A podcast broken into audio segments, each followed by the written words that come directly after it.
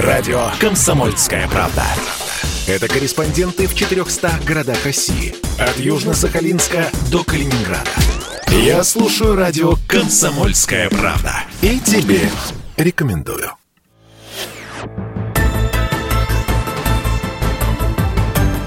Мозговой штурм. Здравствуйте, дорогие друзья. Приветствуем вас в эфире радио «Комсомольская правда». Это программа «Мозговой штурм». В студии я, Валентин Алфимов. А, смотрите, наша программа дискуссионная, как вам хорошо известно, и наши эксперты могут спорить, могут соглашаться, могут выдвигать свои версии на темы, которые мы обсуждаем. А, это может быть экономика, политика, спорт, все что угодно. И интеграционные процессы. Вот, кстати, о них мы сегодня говорить и будем. Вот. Но самое главное, что все вопросы и темы, э, которые мы здесь обсуждаем, они касаются того, что происходит у нас здесь, в союзном государстве. Что касается России и а, Беларуси Беларуси. У нас в гостях Николай Ефимович, председатель телерадиовещательной организации Союзного государства. Николай Александрович, здравствуйте. Добрый день. И Сергей Рикида, доцент базовой кафедры Евразийской экономической интеграции Академии народного хозяйства и госслужбы. И, что самое важное, директор Центра изучения перспектив интеграции. Сергей Вячеславович, здравствуйте. Здравствуйте. Но э, смотрите, тут не так давно Владимир Путин написал статью. В своей статье он говорит о том, что русские, украинцы и белорусы – это не братские народы, как многие считают, а, а народ один. Но вот государства у нас разные. Так получилось, что мы живем в разных государствах. Но между Россией и Белоруссией союзное государство. Мало кто знает из тех же там россиян, да я думаю, что и простых белорусов, а что дает нам вот это вот э, союзное государство. Может быть, мы им просто мало об этом рассказываем? Может быть, нужно сделать больше каких-то шагов в сторону, ну, я не знаю, популяризации союзного государства? Очень много же таких тонких моментов на совершенно бытовом уровне, которые, которые ну, в едином государстве, наверное, их быть не должно. Взять тот же роуминг. Николай Александрович, ну вы, вы же вы в Беларусь ездите, простите, как на работу.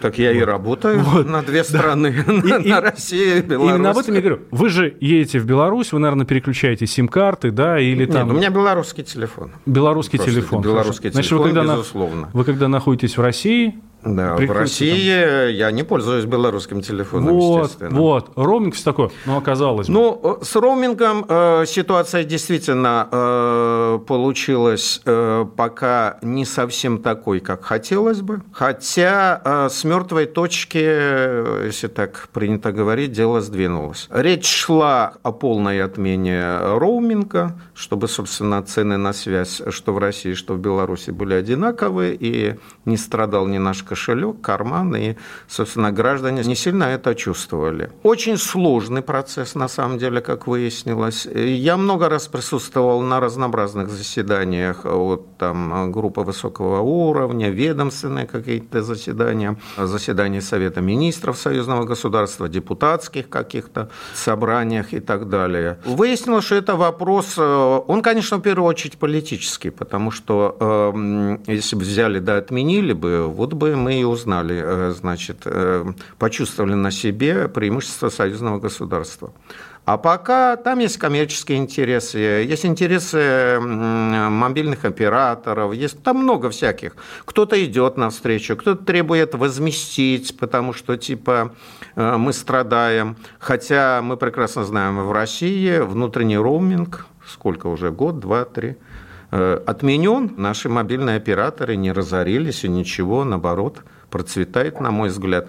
Пока принято решение, и это действительно чувствуется на самом деле, э, снижены цены, тарифы.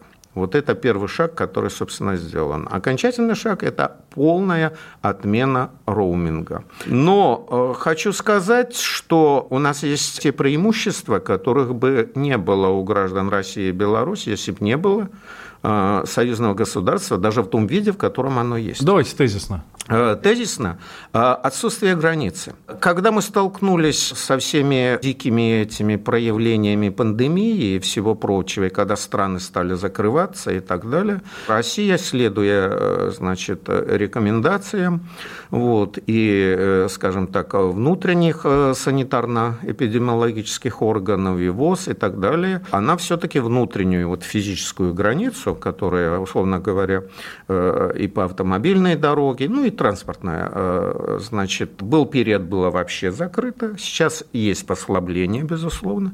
Так я хочу сказать, я даже сам не ожидал, люди как будто проснулись, они вдруг стали говорить, как и россияне, так и белорусы. Как? Так мы же ездили сюда-туда, и никаких проблем. Мы же э, граждане союзного государства. Почему у нас, э, значит, э, Россия ограничила? И Беларусь в этом плане, и действительно это так, со стороны Беларуси граница не э, закрывалась, и там не вводились никакие ограничения. Как э, братья бело... э, россияне закрыли нам границу? И вдруг все почувствовали, что то, чем много лет пользовались, как ну, собственно, я не знаю, там как воздухом дышали. Как... Имея не ценим, а потерявши плачем. Да. Как да. мы все хорошо знаем. Тут э, директор Института Европы Российской Академии Наук Алексей Громык предложил ввести паспорта союзного государства. Рассмотреть вопрос о введении гражданства союзного государства, не отменяющего национального гражданства России и Беларуси. Э, или, например, э, рассмотреть введение электронной валюты как переходного этапа к единой валюте в рамках союзного государства или в рамках Евразийского экономического союза. В перспективе, естественно. Далее, рекомендация разработать общую промышленную политику с текущим, среднесрочным и долгосрочным наполнением. А сенатор и бывший госсекретарь союзного государства Григорий Рапота идею поддержал. И гражданство союзного государства, и электронная валюта, по его словам, позволят провести более глубокую интеграцию вот эти предложения гражданства э, союзного государства, электронная валюта, э, общая промышленная политика – это все вещи действительно э, такие, которые должны быть. А насколько эта идея перспективна? Сергей Вячеславович, к вам вопрос. Вообще предполагалось изначально, что будет такая категория, как гражданство союзного государства. Я имею в виду вот в конце 90-х, когда был подписан договор о союзном государстве и программа его построения. Поэтому идея э, перспективна. Другое дело, что то если сейчас просто ввести паспорта, тогда будет проблемно наполнить это реальным содержанием эти паспорта, потому что нужно же уравнять в правах граждан России и Беларуси. Вот. Тем более для того, чтобы ввести категорию гражданства союзного государства, э, паспорта, э, нужна соответствующая, э, нужен соответствующий законодательный союзный орган. Его сейчас тоже нету. И я хочу, кстати, заметить такой момент. У белорусов один паспорт. Э, он такой бессрочный, он одновременно и внутренний паспорт, и, э, ну как, заграничный. Угу. У россиян два паспорта, внутренний и отдельно заграничные. И э, что, еще нужен один союзный паспорт? А вот здесь это как раз получается такой очень хороший вопрос. Это будет один взамен твоего или это будет дополнительный паспорт, то есть еще одна третья корочка для нас России? Нет, его можно сделать не корочкой, а карточкой, э, вот, э, и весь функционал там в ID такой. Да, не обязательно в таком да. традиционном представлении Конечно, да. паспорт какой-то там вот такой, э, значит, сложный э, полиграфически выполненный документ. Можно вот даже просто э, как пример, если это делать в виде электронной карточки, туда же, э, ну, грубо говоря, вкачивать там, не знаю, полис страховой, еще что-то, чтобы приезжая из России в Беларусь, можно было пользоваться именно этой карточкой. И наоборот. Зачем нужен этот паспорт, если можно просто уравнять э, паспорта а, россиян и белорусов в правах? И все. Никаких дополнительных документов, никаких дополнительных бумаг, согласований на межгосударственных уровнях. Если уравнивать, тогда это потребует большое количество согласований э, разных законов России и Беларуси. То есть, получается, весь пласт э, законодательства российского и белорусского нужно будет унифицировать, а это огромная работа. Но это тоже путь, если не вводить отдельное гражданство союзного государства, просто привести законодательство к тому состоянию, когда разница между ними минимальна. Дело вот еще. Э, сама по себе идея на самом деле прекрасная. Я как человек союзный, я обеими руками. И она во многом для чего нужен был бы этот документ? Союзное государство, да, кто-то о нем знает, кто-то не знает. Э, прав у нас одинаковых, кстати, на самом деле много. С вакцинацией, конечно, есть проблемы, но что касается, допустим, вызвать там, не знаю, скорую помощь, есть часть э, там образования, медицина, пенсии, э, трудовой стаж, там много чего уравнено, но не все. Более того, очень часто, когда, особенно когда бывая в Беларуси, там встречаешься или там участвуешь в каких-то э, дискуссиях, диспутах, то э, белорусы очень любят э, в этом плане, и они правы, рассказывать. Да какое союзное государство? Я вот летал на Камчатку, вот, э, пытался поселиться в гостиницу, и с меня требовали там невероятное количество документов, значит, когда я говорил, что ну, у нас же союзное государство, они говорят, мы ничего не знаем. Мы знаем то, что вы гражданин Беларуси и так далее. То есть человеческий фактор, конечно, он очень велик на сегодняшний день. И во многих регионах российских на местах любят э, по старинке подстраховываться. Ну, лучше покажи мне бумажку какую-то, чем ты мне рассуждаешь о союзном государстве. Николай Александрович, добавлю вот к, к тому, что вы говорите. Человеческий фактор, да, раз из-за этого проблем правоприменения возникает. А второе, то, что документы, нормативные документы союзного государства, они не носят законодательной силы. И поэтому на местах говорят, а у нас бумажка важнее, она местная там какая-нибудь, но она важнее, чем ваша национальная. Делаем сейчас небольшой перерыв. А, я напомню, что у нас в студии Николай Ефимович, председатель телерадиовещательной организации Союзного государства, и Сергей Рикида, директор Центра изучения перспектив интеграции. Вот как раз про интеграцию мы и говорим. Я Валентин Алфимов. Мозговой штурм.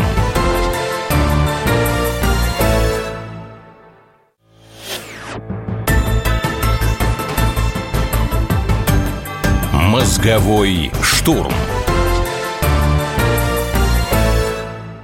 Итак, как я и обещал, дорогие друзья, мы возвращаемся в эфир э, радио «Комсомольская правда». Я Валентин Алфимов, рядом со мной Николай Ефимович, э, председатель телерадиовещательной организации Союзного государства, Сергей Рикида, э, директор Центра изучения перспектив интеграции и доцент базовой кафедры Евразийской экономической интеграции Академии народного хозяйства и госслужбы. И к нам подключается из Беларуси Андрей Русакович, зампредседателя Комитета Совета Республики Национального собрания Беларуси по международным делам и национальной безопасности. Андрей Владимирович, здравствуйте. Добрый день, уважаемые коллеги. Добрый день. Мы тут в прошлой части обсуждали паспорта союзного государства. Нужно их вводить, не нужно их вводить. Ваше мнение. Вот э, Алексей Громыко, директор Института Европы Российской Академии Наук, говорит, что да, надо бы, чтобы был один единый паспорт у всех граждан э, союзного государства. А мне вот кажется, а зачем? Если мы можем ходить каждый со своим, просто уравняли бы нас в правах и все.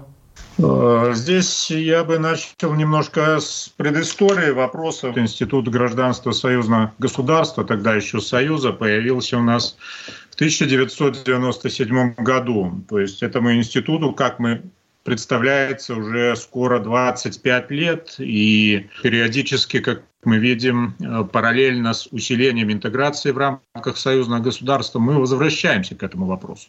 Почему он важен? Потому что это реальный плод интеграции, реальный фактор, который будет способствовать и обучению граждан союзного государства Беларуси и России, и передвижению, и ведению бизнес-проектов хозяйственной деятельности, и социальной политики, и много-много чего другого. Ну, в данном случае Вопрос, конечно, распадается на несколько таких блоков. Политический, как вот э, этот институт гражданства в дальнейшем развивать.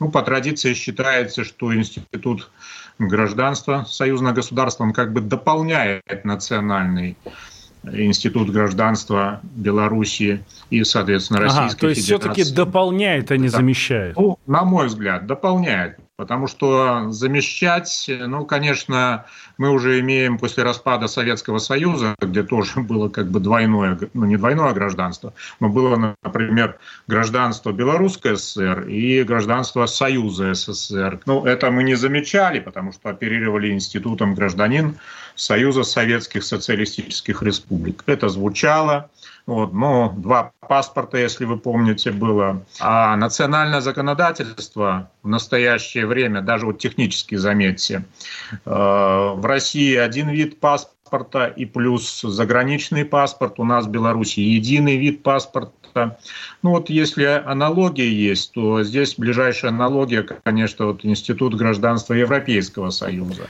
Да, они, они это уже хорошо прошли, да, и там мы знаем, у них нету единого документа паспорт, он унифицирован. Документа нет, бы. а гражданство он есть. Он имеет да. национальное содержание, условно говоря, но вот союзная оболочка, она легко узнаваема, просчитываемая, прочитываемая и так далее.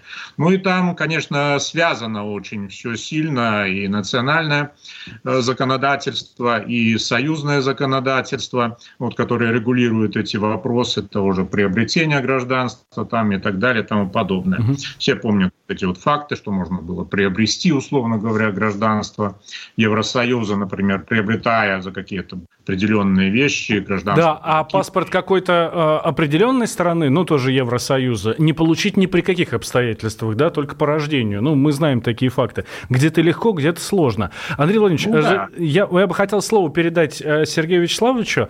А признают ли, допустим, допустим, на завтра появляется паспорт гражданина союзного государства? Европа признает, США признают, весь остальной мир признает эти паспорта? Ну, это политический вопрос, тут скорее не юридический. Начнем с того, что как э, субъект международного права ни союзное государство не функционирует, ни э, даже Евразийский экономический союз, хотя они отправляли туда письмо в Европейскую комиссию, и, очевидно, э, по политическим абсолютно причинам, потому что не хотят верить и признавать то, что существуют вот союзные такие проекты. Поэтому в нынешней ситуации я бы скорее сказал, что признавать они откажутся. Угу. Андрей Владимирович, а как вы думаете? Ну, здесь я соглашусь с коллегами, что вопрос, конечно, политический. И здесь, конечно, вот если уже брать институт э, союзного гражданства так, как мы его видим, именно как Э, национальный уровень, то здесь э, достаточно много вопросов надо решить. В первую очередь, что обладание теми же правами, свободами, обязанностями как гражданина союзного государства, оно должно быть гарантировано структурой союзного государства. А мы видим, что многие органы союзного государства, так как у нас э, отсутствует пока конституционный акт, они попросту не сформированы. Тот же парламент, который прописан в договоре 99 -го года. И, кстати, выборы в парламент союзного государства должны проводиться на всеобщих основаниях. Как бы. То есть тут достаточно много вопросов, которые связаны э, с правомочностью институтов союзного государства и как они способны вот, поддерживать, реализовывать, защищать права интересы граждан союзного государства. В настоящее время, если есть институт союзного гражданства, естественно, тут основную роль играют национальное государство, соответственно, Республика Беларусь и Российская Федерация. И вот хорошие примеры есть, ну, как бы так, возможности Института союзного государства в настоящее время. Вот мы уже говорили об этом, это и свобода передвижения, и социальная защищенность, и медицинское обслуживание, и по образованию сейчас вот хороший опыт получен, и где-то на внешнем контуре белорусы и россияне могут, э, находясь за рубежом, обратиться за помощью в консульские или дипломатические учреждения, если там, соответственно, в той или иной стране нет или российского представительства, или чаще всего белорусского. То есть есть вопросы здесь, которые показывают эффективность. Но если вот речь вести об институте союзного государства, и союзное государство должно быть совершенно верно международно признанным субъектом, вот, узнаваемым, представленным и в международных организациях, и имеющим дипломатические и прочие отношения с другими государствами международное объединение, вот тогда мы можем вести речь уже угу. об эффективности этого института. Николай Александрович, вы как человек, который, по сути, живет на две страны, если бы был а, вот у вас паспорт союзного государства, вам было бы удобнее? И, может быть, валюта еще одна общая? Это было да, это существенное замечание. Я хочу сказать, что я ну, не сильно ощущаю лично на себе, вот, что нет у меня какого-то общего паспорта, потому что я чувствую себя дома э, в Беларуси как дома, тем больше я там родился. Вот.